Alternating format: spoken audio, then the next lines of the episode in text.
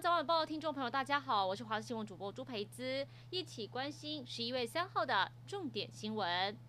高雄一名詹小姐控诉幼儿园不当管教，导致四岁儿子臀部挫伤，孩子还情绪很激动，说老师怎么可以打我呢？而她前往幼儿园调监视器，发现老师在午睡时间竟然拿玩具锤打地铺吓儿子，还在经过其他小孩身边时用手推小朋友，气到迟验伤单提告。园方对此出面道歉，表示这个教保员已经离职，后续一切交由司法调查。社会局则表示，如果调查后确实违反而少法，将会裁罚教保老师六万到六十万，并公布姓名。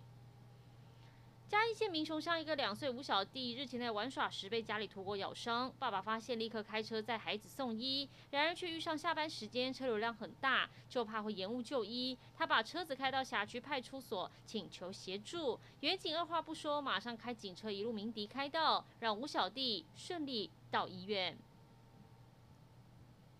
在校园里有学生捡到毒品，这么离谱的事情发生在南投。南投县议员赖燕雪在议会说，校内某校发生有学生在校园捡到毒品事件，质询教育处有没有收到通报，为什么毒品会进入到校园？教育处回应，这个学校事后确实有通报，也有调阅监视器清查，发现是三个学生走在走廊上，走到一半掉出来的。他们声称是校外捡的，对他们进行验尿也没有毒品反应，不过也把三个学生交由警方侦办。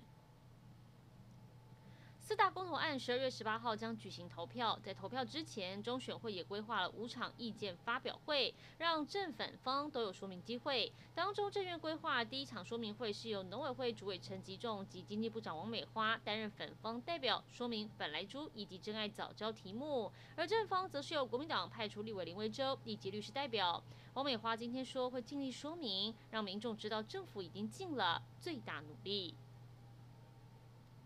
国际消息：美国 CDC 专家小组当地时间二号一致通过，同意五到十一岁孩子接种辉瑞儿童疫苗，最快三号就能开始施打。尽管接种辉瑞疫苗有心肌炎风险，专家小组表示，辉瑞儿童疫苗的好处还是超过风险。而现在，美国政府跟辉瑞正在配送疫苗到全美各地，最快三号就能施打，也会在下周全面接种。